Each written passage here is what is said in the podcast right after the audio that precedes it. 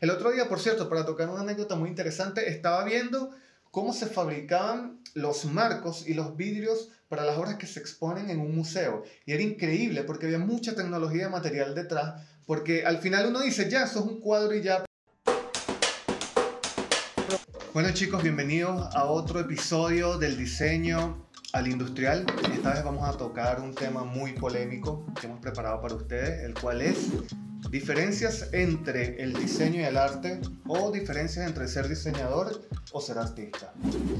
Así que, bueno, una de las cosas que queremos dejar en claro es que vamos a hablar de nuestra opinión personal. O sea, la idea aquí no es tener una verdad absoluta. Nadie tiene la verdad. Exacto. Yo opino que cada quien tiene su verdad y todos lo compartimos justamente para eso. Exactamente. Entonces, yo pienso que vamos a dar una opinión muy personal, igualmente vamos a dar una opinión profesional. Vamos a discutir un poco eh, los conceptos, qué creemos nosotros, qué pensamos antes a lo que pensamos ahora, que eso digamos que con el tiempo puede ir cambiando. Porque Uno va madurando, estudias en la universidad, estudiaste el colegio primero, te, relacionas con ciertas personas. Hablando un poco con colegas, hablando con amigos, a lo mejor qué piensa la mamá, qué piensa el tío. al final uno va recopilando toda esta información, más internet, que es una fuente increíble de información. Y bueno. En ciertos momentos fidedigna, en ciertos momentos no, pero por eso ya sabemos filtrar. Claro, y por eso es importante revisar siempre la información. Comparar información, hay muchos puntos de vista. Obviamente respetar todos los puntos de vista, pero al fin y al cabo, como estamos hablando, o sea, nadie tiene una verdad, la idea es que estén todas las verdades y cada quien saca sus propias conclusiones. Sí de lo que... Y poder debatir, muy importante para nosotros poder debatir con ustedes y saber también qué piensan, porque al final estamos hablando aquí nosotros dando nuestras ideas y queremos saber qué opinan también ustedes, porque todos estamos en sitios distintos, todos hemos tenido experiencias distintas, a pesar de que nos une la carrera. Exacto. Y bueno, vamos a entrar en materia relacionada a el primer concepto importante que es, ¿qué es el arte? Para mí el arte es natural. Es lo primero que se me ocurre cuando pienso en la palabra arte, pienso en, en eso. De hecho, pienso en la naturaleza también, porque esa es parte del arte. Son colores, son, es algo que tú no creaste, pero está ahí. Okay. Y e igualmente te da ese concepto de cómo se ven las sombras, cómo se ven los reflejos, lo comparas también con lo natural del sol, de la luz del sol. De... Claro, al final, al final la naturaleza se podría decir que es una fuente nata de inspiración, por sí, decirlo así. Sí. Porque simplemente está ahí y digamos que nos adueñamos temporalmente de ella para poder al final plasmar, ¿no? Un poco. Exactamente. Y pienso también que, por ejemplo, una, una labor como la fotografía, Claro. Puede entrar dentro del, del tema artístico también. Sí, o sea, depende del enfoque que tenga el fotógrafo. Claro, totalmente. es muy, muy importante. Entonces. Bueno, el arte puede ser muchas cosas, ¿no? Porque también es un tema como bastante subjetivo. O sea, al final es muy amplio, pero también dependiendo del artista puede ser muy reducido, porque sabemos que hay artistas que toman una tendiente, toman una, por decirlo así, un camino y se adueñan de este camino, desarrollan este camino al punto de que tú ves un trabajo de este artista y dices, esa persona es tal, o ese artista es tal persona, porque él hace este tipo de, de, concepto, por decirlo así. Bueno, prácticamente para mí el arte es obviamente creatividad. Un trabajo enteramente creativo donde tú buscas expresar sentimientos, emociones, problemáticas. Entonces yo relaciono mucho el tema de arte igual a expresión. Por supuesto. Y esa es una de las diferencias más grandes para mí entre diseño y arte. Entonces no sé tú cómo lo ves en este caso, porque al final yo veo enteramente el trabajo artístico como una manera de expresar algo, lo que sea, puede ser algo interno, puede ser algo externo, puede ser una mezcla, utilizando técnicas, que estas técnicas por supuesto están relacionadas al tema creativo, pero también están relacionadas a un tema muy específico, que es cuando nos envolvemos ya, por ejemplo, trabajar con pinturas, trabajar con retoque fotográfico, trabajar con expresión corporal, que de alguna manera se necesita ya una técnica para tu poder desarrollar visualmente o emocionalmente eh, lo que quieres expresar o plasmar. Porque hay arte, de alguna manera hay arte escrito, hay arte que es a través de la fotografía, hay arte que es expresivo y lo grabas a través de un video, audio. No sé, ¿qué opinas tú como de, de eso? Mira, yo pienso que primero una de las cosas que deberíamos hacer también es leer qué es el concepto de arte. Bueno, para hablar un poco del término, que buscamos un poquito de la frase o, o la definición. de El es concepto. ¿Cuál es la concepto. definición de arte? Bueno, tenemos que, básicamente, es una actividad o producto realizado con una finalidad estética y también comunicativa, mediante la cual se expresan ideas, emociones y en general una visión del mundo. Ah, entonces por eso también los NFT son, son arte. Y hay arte que es NFT, porque al fin y al cabo no es una actividad, pero es un producto. Aunque es un producto virtual, Sí, pero hoy día esa es una de las ventajas que tiene el NFT. claro, es una mezcla híbrida entre un producto porque al final es un activo que igual tú puedes comerciar tranquilamente en el blockchain, pero aún así tiene un background muy artístico, por decirlo así. Porque, por ejemplo, ¿Por qué podemos llamar un NFT ser arte? Se puede decir que es arte porque tiene un valor simbólico. Porque al final está respaldado por un artista que se ha dedicado a expresar sus ideas. Por lo primero que es arte es porque es exclusivo, pienso yo. ¿Qué opinas tú al respecto? Yo pienso que el arte es exclusivo cuando alguien lo compra, pero tenemos arte que puede estar en una plaza y ahí no es exclusivo. ¿Tenemos arte que se puede repetir en serie? Se podría decir que sí. O sea, yo pienso que tú puedes tener arte seriado, que al final tú puedes decir es una misma obra que tú vas replicando, pero para dar una exclusividad, por decirlo de alguna manera, tú lo que haces es que le agregas un número único a cada pieza de arte. Entonces, de alguna manera, yo tengo una pieza de arte que capaz le pertenece también a otras personas, pero la mía es única porque tiene un serial que me dio el artista y capaz una prueba de que esa obra es única dentro de, de ese número de copia, por decirlo así. Podría ser una manera. Sí. Pero en teorías, en teoría a los artistas les gusta hacer piezas únicas porque de alguna manera se vuelve un objeto único, el cual Y ya ahí pueden- tú puedes decir que a nivel limitado es una serie limitada. Claro. Entonces, justamente eso le da mayor valor a la pieza. Mientras menos piezas haya, más valor tiene. Exactamente, Mientras más valor tenga esa pieza y menos piezas haya, exactamente. Porque al final tú dices, ya no te la compro a ti, pero si tú me la quieres vender, se la puedo comprar a otra persona que capaz me la deja más barata. Entonces, de alguna forma, el precio puede ser más subjetivo y puede ser más fácil de negociar a que tú digas, este artista tiene una única pieza mm, Y la única manera de conseguirla es o comprándosela directamente al artista o comprándola en una reventa muy cara, que es lo que se tiende a hacer y por eso mucha gente invierte en arte, esa es la verdad. por supuesto. Entonces, para resumir un poco el tema del arte, Sí. habíamos quedado en que ya sabemos que puede ser una actividad, que su intención pues, se puede decir que es estética y que lo que se busca de alguna manera es comunicar, sea cualquier Sí. cosa. ¿Qué podríamos decir ahora del, del diseño sabiendo que de alguna forma se puede decir que el arte no tiene utilidad? ¿O sí tiene utilidad? Yo creo que a veces tiene utilidad, pero es que depende del enfoque del artista, porque ahí netamente él es la persona que manda sobre esto, no es un cliente que llega y se lo pide, Claro. aunque hay artistas que trabajan por dinero también. Sí, hay artistas que trabajan a pedido, en donde capaz una persona llega y le dice, oye, mira, yo quiero tal obra de arte con tu técnica, la quiero poner en mi sala, pero me gustaría que fuese dorada con negro. Claro. Entonces, al final, ¿cuánto me cobras? Y por supuesto que el artista, ante una pedida donde él puede de alguna manera lucrarse haciendo lo que le gusta, va a decir, por supuesto, yo te la hago, porque es mi técnica, es mi creatividad, al final es mi trabajo. Pero bueno, recibe una remuneración, al final es una obra específica para, para alguien que conocemos casos como el de Cavalieri, que sabemos que ha trabajado a pedido, Sí. que ha hecho obras increíbles en muchísimas partes del mundo. Pero también es diseñador industrial. Claro, y de alguna manera él usa también su conocimiento de diseño para poder desarrollar sus obras, que ese es un tema que vamos a tocar más adelante. Exacto. Cómo se cruzan ambos mundos. Exactamente, que- porque no es que vamos a decir el diseño industrial no puede ser arte o el diseño no puede ser arte, Claro. Porque No- no- sí lo puede ser. Sí lo puede ser y de hecho tan- son tangentes en muchos puntos, a Por pesar supuesto. de que, de que hay una forma fácil de separarlas, que ya vamos a entrar en el concepto de diseño y por supuesto vamos a tocar también el concepto de diseño industrial, que por lo cual creamos este podcast. Realmente yo pienso que el término arte siempre es el inicio del diseño, Ok. porque es lo natural y luego surge la funcionalidad, la necesidad que se está... Por Es ejemplo, una forma, yo quiero que forma. esto sea así. Claro, es una forma de verlo, pero también están los casos en donde a ti te llega primero la necesidad.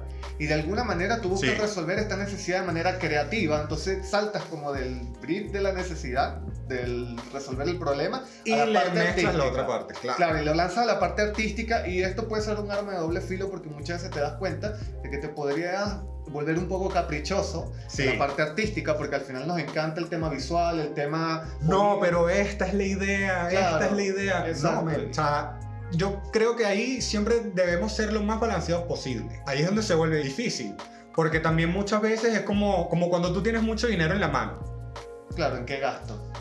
¿Sabes? Exactamente. Tienes el dinero en la mano y te va a picar la mano y lo vas a querer gastar. Claro, porque uno no piensa en otras cosas, lo primero que uno dice es en qué lo gasto, qué me Exacto. compro. Entonces, si te pones muy ambicioso, como tú dices, es capricho ya. Claro. Y que hay que jugar mucho con el tema de no caer en capricho. Este es un consejo que nosotros nos dieron muchísimo al inicio y algo con lo que peleamos constantemente. No hay que ser caprichosos en el diseño porque se complican las cosas. O sea, si Hay que tratar de no serlo.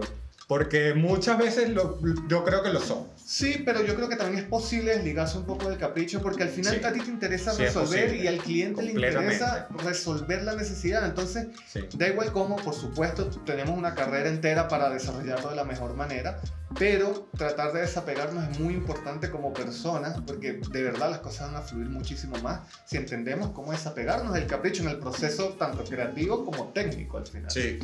Veamos cuál es el concepto del diseño, porque realmente ya con esto ya podemos seguir Sí. hablando del tema. Actividad creativa y técnica que consiste en idear un objeto para que sea producido en serie por medios industriales. Es una definición bastante genérica, pero igual se toman, podemos rescatar algunas cosas de lo que estamos leyendo acá. Esto es una definición que encontramos en Wikipedia, o sea, la idea, no, esto no lo escribimos nosotros en nuestras mentes, literalmente buscamos en internet, que sería lo que buscaría cualquier estudiante, cualquier persona que tiene curiosidad, cualquier profesional, y esto fue lo que encontramos. Así que ahora vamos a indagar sobre esto. ¿Qué opinas tú de esa definición? Al principio es muy acertada porque dice que es una actividad creativa y técnica. Eso es muy importante. Algo, algo, algo también súper importante Sí. es que dice actividad creativa, no dice que es una ciencia. Sí. Así que esto es bueno también entender por qué esta carrera no es una, no es una ciencia, sino que al final es una técnica. sí. A nivel de diseño industrial hay ciencias. Por supuesto, involucradas Hay totalmente. Química, física. Sí. La- por eso, en ciertos casos, por eso es que vemos universidades donde las carreras son ingeniería del diseño industrial. Claro, tal cual. Es importante recalcar que nosotros no estudiamos ingeniería en diseño industrial, tampoco estudiamos conceptualización de productos. O sea, nosotros estudiamos diseño industrial que A nivel de licenciatura. a nivel de licenciatura. Es lo que vendría siendo un bachelor en Estados Unidos. No sé cómo es en otros países. Realmente no sé cuál es la mención que le dan acá. Yo creo que es licenciatura igual. ¿no? ¿Sí? Sí, yo creo que sí. Entonces, para indagar un poco en esta definición que encontramos, yo pienso que efectivamente para que sea diseño, ya, hay un tema importante, porque aquí estamos hablando técnicamente de la descripción del diseño industrial, pero realmente... ¿Tú crees? No, yo creo que también aplica para el diseño gráfico. Claro, también. Porque el diseño gráfico es a nivel industrial. No, y lo más importante... Y es creativo y técnica, pero tiene una funcionalidad. ¿sabes? Tú no vas a. Claro, un objeto puede ser también una chapa, puede ser una tarjeta, puede ser otras cosas que están involucradas más al diseño gráfico, puede ser una ilustración, ¿por qué no? Para un Claro, libro. Así que, por supuesto que, que tienes toda la razón. Ahora, aquí se tocan varias palabras muy importantes que no se tocaban en, el- en- en la descripción del arte. Una de ellas es que es una técnica que consiste en idear un objeto. Entonces ya estamos hablando de objeto. Y al final este objeto tiene que ser producido en serie, cosa que no necesariamente pasa en el Que arte. en el anterior solamente dice que es actividad o producto. Claro, que al final no sabemos cómo se produce ni cuándo. ni- Pero un cuadro no es un objeto. Sí, se podría decir que es un objeto y hasta cierto punto es diseño industrial, Sí. porque el marco, por ejemplo, del cuadro.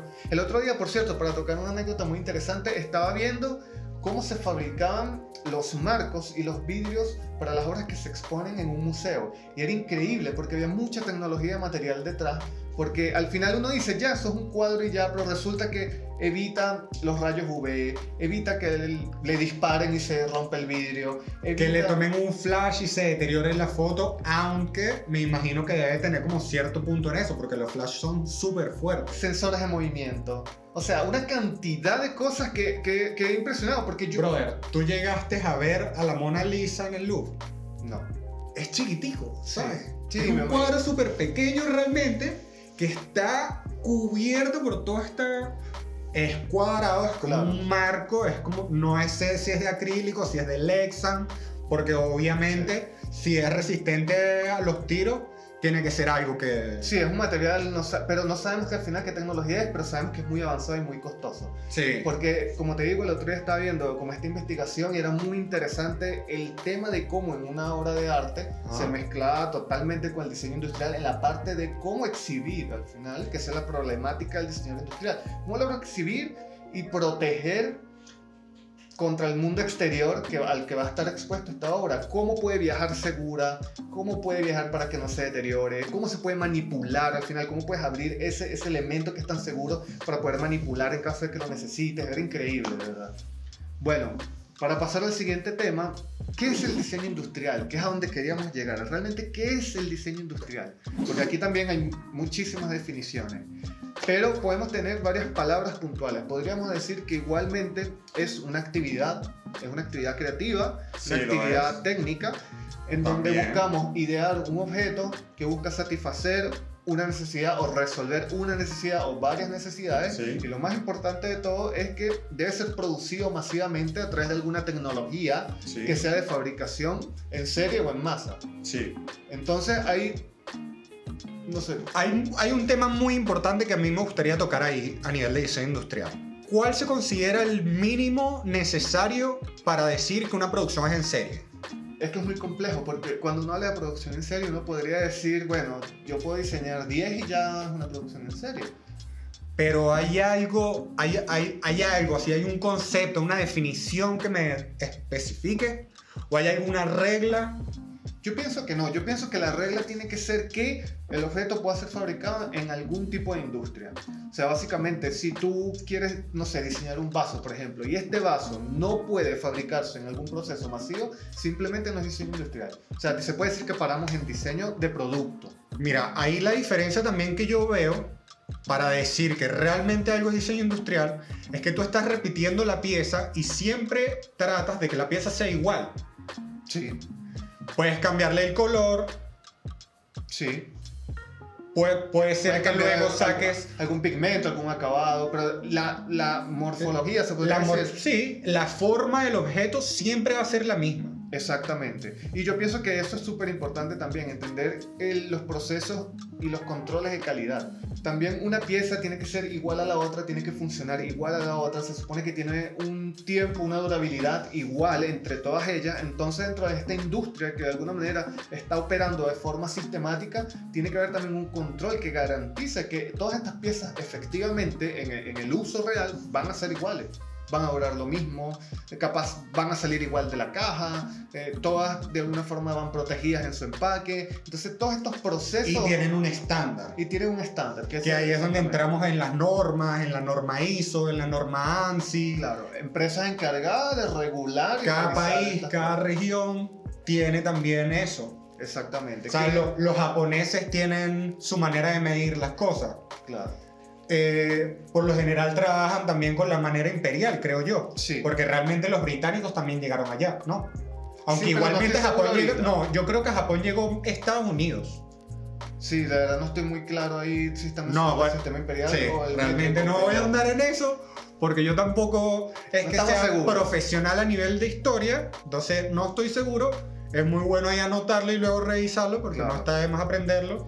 Bueno, el hecho es que el, podríamos decir entonces que la diferencia entre arte y diseño industrial, una de las diferencias es que una pieza, o sea, una, una de estas categorías, hablando de arte específicamente, cumple, por decirlo de una manera un poco extraña, porque no sé realmente cómo enfocarlo, el arte sirve para expresar y el diseño busca resolver. Yo creo que esa es una de las diferencias más importantes, porque si te das cuenta, hemos hablado de arte y hemos dicho constantemente que Es el arte es- es expresión. una expresión en donde tú puedes usar múltiples técnicas Sí. tranquilamente para poder dar un comunicado, un mensaje, mientras que en el diseño buscas resolver necesidades, buscas resolver problemáticas a través de una técnica, y en el caso del diseño industrial podríamos decir que tú buscas crear objetos que resuelven necesidades en los seres humanos, en los animales, donde esté la necesidad puntualmente, siempre y cuando este producto se pueda fabricar de forma seriada. O sea, al final podemos tener muchos productos del mismo tipo para que resuelvan la- esta misma necesidad a muchísimas personas o a muchísimos animales en estos casos. O, pero podríamos decir que esas son tres definiciones claras que separan un poco cada una de ellas, siempre dejando abierto que se pueden conectar tranquilamente, constantemente. Al final, el trabajo creativo el, fluye. El diseñador industrial puede hacer una pieza artística y el artista puede hacer una pieza industrial. Exactamente, con ayuda o sin ayuda. Si tienes el conocimiento, puedes hacerla solo, como en el caso que ya mencionamos anteriormente. O puedes hacer una colaboración con un artista. Exactamente. Entonces ahí ya expresan el estilo de cada quien. Entonces también el, estilo de tu trabajo se ve como una expresión de arte. Claro, de hecho hay diseñadores como el caso de Stark y hay muchísimos más, como Karim Rashid también puede ser. ¿Cuántas piezas de Philippe Stark hemos visto que no son funcionalmente las mejores? Pero tú la ves y, la quieres tener en tu casa, en una mesa. Son, son un hito, es una pieza que ya está en miles de libros, cientos de libros, que está en programas de televisión. Visualmente es muy atractiva. Bueno, en el mismo caso también de un poco Karim Rashid o Ron Arat, que ellos de alguna forma tienen la, la exploración artística y tienen también del diseño este, este, diseño, este tema de industrial, es pura función, forma, eh, fabricación en serie. E igual tienen piezas muy particulares en donde es uno de uno, pero es un objeto, se puede decir, de diseño industrial, porque podría fabricarlo masivamente sin problema, pero de alguna manera él quiere tener esta edición especial que fue su prototipo, su producto personal. Así que es muy interesante como podemos ver en muchísimos profesionales la interacción entre ambos mundos. Los ambos mundos se pueden conectar tranquilamente. Yo mismo hablando de mi perspectiva de industrial, en el caso del diseño de ciencia ficción, que para mí es un área de exploración conceptual, Nada de lo que hago se fabrica, podría fabricarlo capaz con impresión 3D, por ejemplo, alguna producción FDM o SLA, que más adelante podemos tocar tranquilamente temas de, Entonces, 3D. una última duda. ¿Puedo ser diseñador artista a la vez? Perfectamente, porque justamente eso era lo que estábamos hablando ahora. Sí. O sea, hay diseñadores industriales que sacan piezas artísticas y hay artistas que sacan piezas industriales. Yo igualmente he visto obras de arte que pintan sobre piezas de diseño industrial. Que ya ahí ya estamos ondando en el tema literal. Pero igualmente puedo ver una pieza, por ejemplo, de la Bauhaus, que es una obra de arte hecha silla. Claro, sí, tal cual. No, y es muy interesante todas las, exploraciones, todas las exploraciones que humanamente hacemos, ¿no? Porque es eso, también hay personas que agarran un objeto, lo intervienen y lo convierten en una pieza de arte, como hay personas que capaz agarran una obra de arte y tratan de convertirla en un objeto, y esto es muy interesante también. No sabemos del todo si es diseño industrial porque capaz no buscan fabricar masivamente o replicar, pero siempre es que depende del porcentaje. Simplemente depende del porcentaje, siempre. Es cuánto porcentaje de, de cada uno tiene. Hay veces que es más expresivo y veces que es más funcional. El diseño industrial es estética y función. Entonces, ¿cuánto es el porcentaje de esto que tiene? En base al porcentaje de esto que tiene. Depende netamente de qué? De la necesidad que tú tengas. Entonces, ¿cuál es una diferencia muy importante que yo veo a nivel de diseño industrial y arte? Que el diseño industrial como tal tiene una necesidad que te está planteando un cliente directamente o es una necesidad que tú tienes como persona y que la resolviste y luego la empezaste a hacer en serie. Claro. La diseñaste. Lo solucionaste. Lo solucionaste. Y ahora buscan eh, replicar esta solución para muchas personas. Y, así, y ese es el principio al final del negocio del diseño industrial, en este caso de producto. Tú indagas en una problemática que te puede llegar o tú la puedes analizar, la puedes buscar, o un cliente la trae a ti tú resuelves esa, esa, problemática a través de un producto que cumpla con todas las características que todos deberíamos conocer y si no, ya saben que pueden comentar y decirnos qué cosas creen ustedes o qué cosas creemos nosotros que se necesitan para resolver un producto de diseño industrial, que es un tema súper amplio, pero esperamos... ¿Sabes qué me parece muy importante? Yo creo que deberíamos plantear una pregunta al grupo. Por cada programa que hagamos, yo creo que deberíamos plantear una pregunta al grupo acerca del tema que estamos tocando, porque realmente, como dijimos en el programa anterior, nosotros no tenemos todas las respuestas. Claro. Y no pretendemos tener todas las respuestas. No, lo que queremos es un espacio para invitarnos Somos ustedes. humanos, claro. todos aprendemos. De hecho, me encantaba ver clase con un profesor súper viejo en la universidad. No digo que esté mal ser súper viejo, todos vamos para allá. pero me refiero a esto porque, bueno, Claro. Somos panas y aquí estamos hablando todos entre panas. Claro. Entre colegas. Este profesor tendría como unos 80 años. ¿Cuántos Bueno. años tenía Perán? Mira, la verdad no recuerdo, pero es una persona bastante viejita, pero muy sabia. Wow, brother. Yo recuerdo que él fue la primera persona que me hizo hacerme a mí mismo la pregunta de qué es tiempo. Sí, era una persona que de verdad, más allá del tema de diseño y el tema técnico, te hacía explorarte tú como persona dentro de la conceptualización de cosas Todo, como de todo, de todo, de qué todo. era de- espacio, de, qué los era temas tiempo, básicos. qué era, qué era la existencia. En lo que no pensamos. Claro, cosas que no pensamos que están ahí, nosotros asumimos que están ahí. Y esto era un ejercicio súper interesante porque te hacía ver de una manera muy fácil lo ignorante que somos en muchas cosas. Hoy día, de verdad, una de las cosas que pienso a nivel del pensum en la universidad es que yo hubiera preferido ver esa materia comenzando la carrera.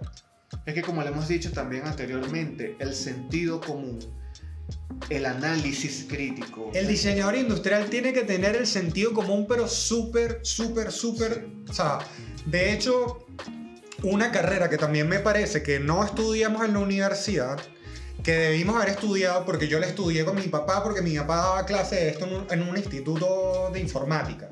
Lógica. Interesante, como materia ya dentro del pensum de diseño industrial. Por sí, es que es supuesto. muy importante. Yo creo que el pensamiento crítico es muy importante. Ayudar a las personas a tener la seguridad para tomar decisiones. Al final son métodos para resolver problemas. O sea, Exactamente. Sí, y, o sea, de, por ejemplo, te ponen. Yo recuerdo, yo recuerdo haber visto correcciones de, examen, de exámenes de mi papá. Y me acuerdo que veía todo eso, ¿sabes? Era como cuáles eran los problemas que él planteaba para los exámenes. Y habían, recuerdo que yo aún así con 8, 10 o 12 años, todavía leía esto y entendía muchos de ellos y los podía desglosar, los podía esquematizar. No, y que de Pero verdad. es muy importante aprender todas estas técnicas de esquemas. Sí, es súper importante. Y... A nivel de desarrollo web, a nivel de informática, a nivel de aplicaciones, se utiliza muchísimo. Siento que en la universidad no le dieron tanto enfoque a eso. Sí, y más adelante yo creo que vamos a tener que ahondar muchísimo más Otra vez en el tema de la universidad. Sí, porque estamos, sabemos que quedamos muy cortos, sabemos que hay muchas cosas de las que hay que hablar y que hay que Y puede haber un episodio 2 de eso. Sí, puede haber un episodio 2 de realmente hablar de la problemática de los pensum de la universidad que no se han adaptado a la nueva era, a los cambios de tecnología, a la nueva Hay mucha gente que no le gusta andar en este tema, pero yo también creo que es un tema social. Sí. Porque es todas las delicado. universidades, la mayoría de las universidades veo que tienen los mismos problemas. Y Sí. por ese mismo tipo de problemas es que suceden el otro tipo No, de... y que mucha gente deja la carrera porque se da cuenta que adentro de alguna forma no es que están perdiendo el tiempo, pero saben que algo falta. Sí, O sea, tú siempre. sientes, tú sientes cuando no, no es, la preparación no es completa. Y esto es algo que lamentablemente yo pienso que nos pasó a todos y que lo sabemos hoy en día que estamos trabajando y tuvimos que buscar información por fuera y tuvimos que reforzar nuestro conocimiento, capaz reuniéndonos con otros colegas con más experiencia, que capaz han trabajado en otros países, con otros clientes, que por eso también eh, eh, es la idea de conectar actualmente con ustedes, con el grupo, con esta comunidad donde somos muchísimas personas y yo pienso que podemos conectarnos entre todos, compartir experiencias, anécdotas buenas y malas y seguramente va a salir algo bueno de eso porque a través de las experiencias de los demás podemos prepararnos nosotros mismos y brindar información a los más nuevos al final. Por supuesto.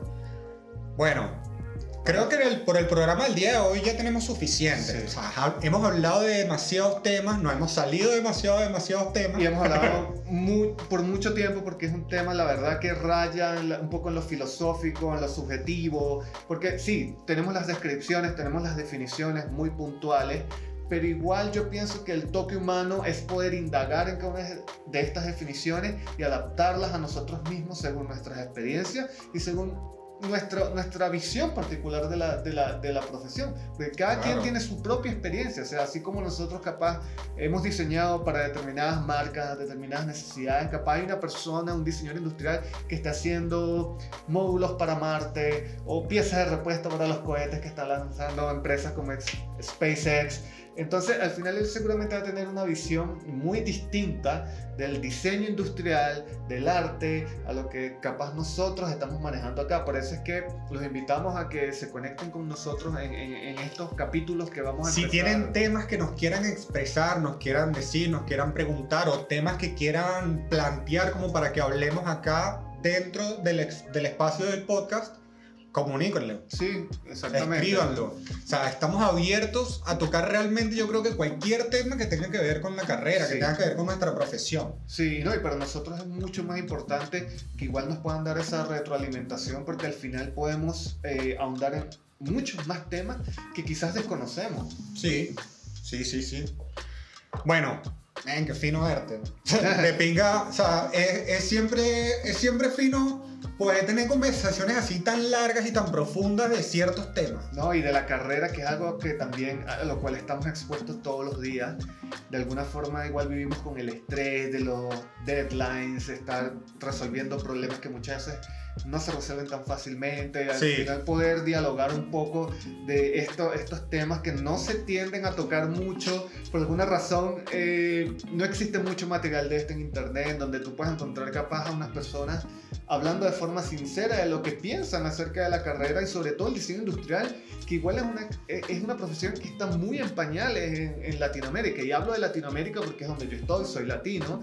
Y Sí. a pesar de que he tenido la oportunidad de viajar de Vale acotar que Luis, ¿cuánto tiempo viajaste? dos años seguidos, Luis estuvo dos años viajando y ¿cómo ganabas dinero? haciendo freelance de diseño industrial y arte 3D. ¿De dónde sacaste esos clientes?